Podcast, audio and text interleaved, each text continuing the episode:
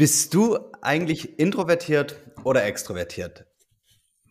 Die Frage darfst du mal für dich beantworten und ähm, heute mit durch die Folge nehmen, weil genau darum äh, unterhalten uns ja äh, Arne und ich heute. Und ja, Arne ist der Extrovertierte, ich bin eher der Introvertierte. Und ähm, was das für Implikationen auch hat fürs Arbeitsleben, darüber wollen wir uns heute in Folge 23 des 10 Millionen mal 1 Podcasts unterhalten. Und ähm, schön, dass du da bist. Und auch total schön, Arne, dass du wieder da bist. Aber bevor ich dir das Wort gebe, ähm, bleibe ich noch ein bisschen am Mikro, weil sonst ähm, reißt du mir das vielleicht wieder aus der Hand und ich habe wieder gar nicht so viel Redeanteil. Ähm, ich weiß gar nicht, ob es so ist, aber ich vermute mal, wenn wir jetzt die, die 22 Folgen, die wir bisher aufgenommen haben, ähm, hat Arne den höheren Redeanteil. Und um ganz ehrlich zu sein, das ist für mich auch völlig okay. Ähm, weil ich bin introvertiert, ich, ich brauche das gar nicht so und Arne wahrscheinlich äh, vielleicht mehr. Und ähm, ich nehme auch immer so ein bisschen jetzt auch hier ähm, in, in, in der Folge die introvertierte ähm, Sichtweise ein. Und ich möchte einfach mal sagen, ähm, was es für mich bedeutet, introvertiert zu sein. Und ich, vielleicht mag das für den einen oder anderen jetzt überraschend kommen, dass ich sage, ich bin introvertiert. Das ähm, höre ich immer mal wieder, weil ha, du bist doch so, so aktiv auf LinkedIn, hast einen Podcast, du hältst öffentliche Reden und so weiter. Ähm, aber das ist für mich was völlig anderes. Das, ist, das meiste davon mache ich in, in, in meinen vier Wänden daheim, ähm, ganz in Ruhe und bei öffentlichen Reden ähm, halten auch alle anderen die Klappe, kann ich mal sagen. Und in den Gesprächen danach ähm, ist einfach eine ganz andere Tiefe schon da und ich muss mich nicht mehr vorstellen und der Smalltalk findet nicht statt. Das sind Sachen, die mir total leicht fallen. Ähm, ich mag Gespräche im Dialog, aber sobald es mehr als ein unbekannter Mensch mit mir am Tisch sitzt, dann ist es für mich unbehaglich und boah, ähm, ich guck, wie ich, wie ich einen Menschen vielleicht rausziehen kann auf irgendeine Couch und einen Dialog führen kann. Ähm, genauso auch, ich, ich, ich, gehe zwar gerne auf Konferenzen und Messen, ähm, habe aber dann immer gerne mein Hotelzimmer in der Nähe, so dass ich mal zwei Stunden nachmittags ähm, mal mir eine Auszeit nehmen kann, um das Ganze zu verarbeiten. Also das sind alles so, so Dinge, ähm, die für mich so, so, so, so eine Rolle spielen. Auch zum Beispiel war früher bei Amazon, wir sind irgendwann umgezogen. Ich hatte erst ein Büro mit zwei anderen zusammen und dann hatte ich ein Großraumbüro. Und ab dann war es einfach für mich schrecklich. Es war einfach nur noch laut. Ähm, ich habe bei HR gesagt, hey, können wir nicht irgendwas einführen wie so ähm, äh, meetingfreie oder gesprächsfreie Tage oder Nachmittage, weil ich, ich pack das nicht. Mir war das einfach viel zu laut und ich habe dann echt Kopfhörer reintun müssen. Das ähm, jetzt nur mal zum Einstieg aus meiner Gefühlswelt. Ähm, im, im ja, wie, wie es so mein Alltag ist. Und ähm, aber Anne, wie nimmst du das wahr? Äh, wie ist es für dich ähm, als Extrovertierter im Leben, im Arbeitsleben. Guten Morgen erstmal. Also ähm, danke für, für, die, für die Einleitung. Ähm, ich habe ja erst wirklich angefangen, das zu reflektieren und darüber nachzudenken, als wir uns da mal drüber unterhalten haben. Du hast mal von dem Buch äh, Still von, von Susan Kane gesprochen, die Bedeutung von Introvertierten in einer lauten Welt. Und in meiner Familie gibt es auch introvertierte und extrovertierte Menschen. Und ich hatte da vorher gar nicht so viel Wahrnehmung. Und ähm, ich bin extrovertiert, ich, ich ähm, mir fällt das leicht in, in lauten Umgebungen. Ich habe gerne Menschen um mich, auch mehrere. Und das stört mich nicht. Mir gibt das halt eher Energie. Ne? Ähm, mich den mitzuteilen und, und auch mit denen so im Dialog und Austausch zu sein und von den Dingen, die du gerade gesprochen hast in so einer, auf so einer Konferenz. Ähm, also da, da bleibe ich auch an dem Tisch stehen, wo halt drei, vier andere Leute sind und irgendwie gefühlt ist alles, was, was größer als drei, vier, fünf Zuhörer sind, ist dann halt eine Bühne und das ist auch cool, ja. Also ich, ich ziehe als extrovertierter Mensch eher aus diesen Konversationen und diesen Situationen Energie und, und die, die kosten mich keine. Und wir sprechen ja auch darüber, ähm, weil es auf unserem Blog einen neuen Artikel dazu gibt, mhm. den Kathi geschrieben hat. Ähm, wie, wie, wie es eigentlich für introvertierte Menschen in der Arbeitswelt ist. Und da, da wollten wir auch noch mal ein bisschen drüber sprechen heute. Aber nochmal, nochmals in, in, in diesem Artikel ist ein Zitat drin, was, was sinngemäß heißt, wenn du von einem Extrovertierten nichts ich, weißt. Ich, ich, kann, ich, lese, ich lese es mal vor. Ja. Wenn du nicht weißt, was ein Extravertierter denkt, hast du nicht zugehört. Wenn du nicht weißt, was ein Introvertierter denkt, hast du nicht nachgefragt. Hm. Und das ist total spannend. Also in dem Artikel, ähm, der, der ist wie immer sehr, sehr fundiert, ähm, geht es ja auch darum, wie so diese Energieprozesse kognitiv ablaufen bei extra und introvertierten Menschen und auch wie, wie grundsätzlich ja in, in so, so die Denkprozesse ablaufen. Also häufig ist das so, ich bin zum Beispiel als Extrovertierter auch, ich nenne mich gerne ein Sprechdenker. Das heißt, so Brainstorming-Situationen sind für mich total einfach. Ja, dann, dann fange ich an zu reden dabei und zu denken und das kommt dann für eins zum anderen, dann kann ich, kann ich da irgendwie mich mitteilen. Genau. Für mich als Introvertierter sind, ist sowas, wenn wenn wenn, es eine vertraute Runde ist, ist es gar kein Problem.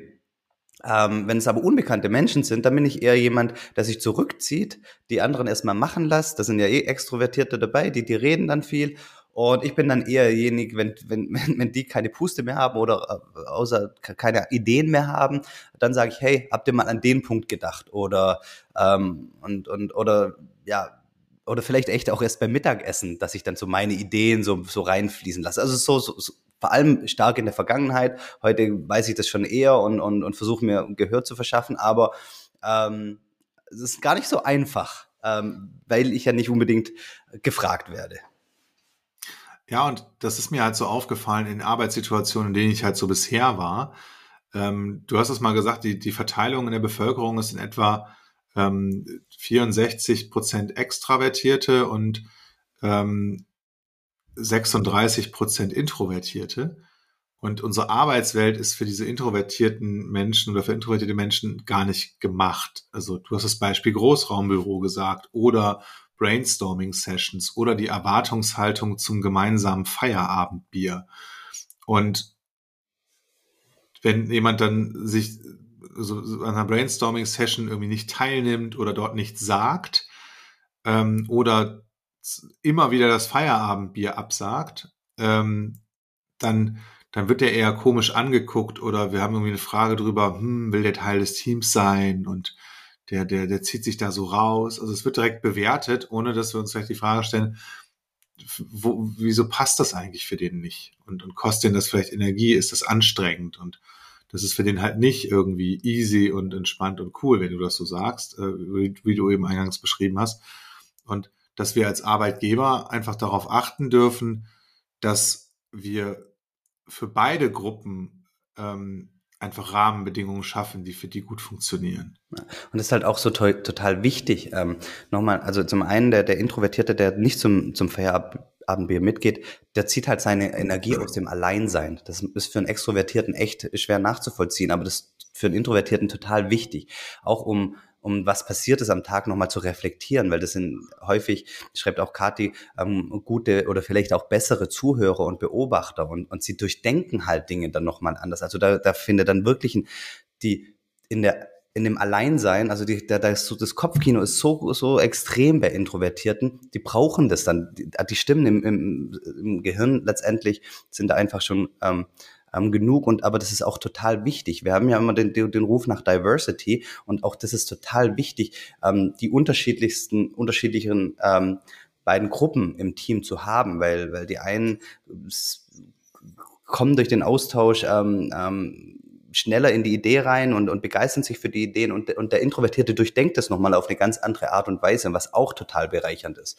Und das ist wichtig, dafür einen Rahmen dann zu schaffen, dass beide ähm, sich wohlfühlen und, und ihre Gedanken ähm, zum Ausdruck bringen können. Es gibt ja auch ganz viele so Persönlichkeitsprofile. Ähm, also, was das, weiß gar nicht, wie die alle heißen, aber es gibt ja diese Farbmodelle und so weiter und Meistens sind die unterteilt auf zwei Achsen und eine dieser beiden Achsen ist dann auch introvertiert oder extrovertiert. Und ähm, es gibt ja dann so, so analytische Leute und, und ähm, das sind häufig dann auch Introvertierte. Und ja, wie du das gerade schon gesagt hast, dass, dass wir einfach darauf achten, dass es das gibt und da keine Bewertung drüber haben. Also wie ist das denn, wenn in einem Vorstellungsgespräch jemand still ist? Also mhm. ihr als Führungskräfte und Unternehmer da draußen, wie bewertet ihr das grundsätzlich? Ähm, ich höre dann oft so Sachen wie, den musste man alles aus der Nase ziehen. Der ist langweilig. Ja, oder der ist langweilig, der sagt nichts, der kommt nicht aus sich raus. Und ähm, das kann ich natürlich so bewerten, dann ist es nur, kann ich mir auch vor Augen halten, dass ich, dass ich gewisse Potenziale dann einfach nicht, nicht, nutzen kann oder beziehungsweise bestimmte Menschen nicht für mein Unternehmen irgendwie begeistern kann oder anziehen kann. Und ähm, ja, ich, ich kann mich natürlich auch im, im, im aktiven Fragen stellen, ähm, äh, trainieren und, und zuhören üben. Ähm, was mir, was jetzt für mich als Extrovertierter erstmal außerhalb der Komfortzone liegt, aber es auch ein Weiterentwicklungsfeld. Und dann ähm, kann ich das Potenzial in Anführungsstrichen eben nutzen. Und das ist so ein bisschen die Einladung an, an, an euch, ähm, dass ihr mal anfangt darauf zu achten, ähm, wie viel introvertierte und extrovertierte Menschen umgeben euch eigentlich und wie geht ihr eigentlich mit, mit denen um und wie gut funktioniert das wohl? Und vielleicht kommt ihr selber auf den Gedanken, was, was, was ihr dann beibehalten oder vielleicht auch verändern wollt und könnt. Vielen, vielen Dank ähm, für, für dein Zuhören, ähm, weiß ich sehr, sehr zu schätzen oder wir wissen das sehr zu schätzen. Und ähm, wenn du die, die Folge spannend findest und, und irgendwie introvertiert oder extrovertiert in, in deiner Umgebung habt, leite vielleicht mal die, die Folge weiter, einfach als Impuls, als Denkanstoß, ja, äh, klar zu werden, ähm, dass es eben die zwei ähm, Ausprägungen geben kann ähm, und dass die unser aller Leben, Arbeitsleben total bereichern. Und den Artikel, den äh, auf unserem Blog dazu, der, den verlinken wir in den Show Notes. Wir sind raus. Dankeschön. Alles klar. Ciao. Ciao.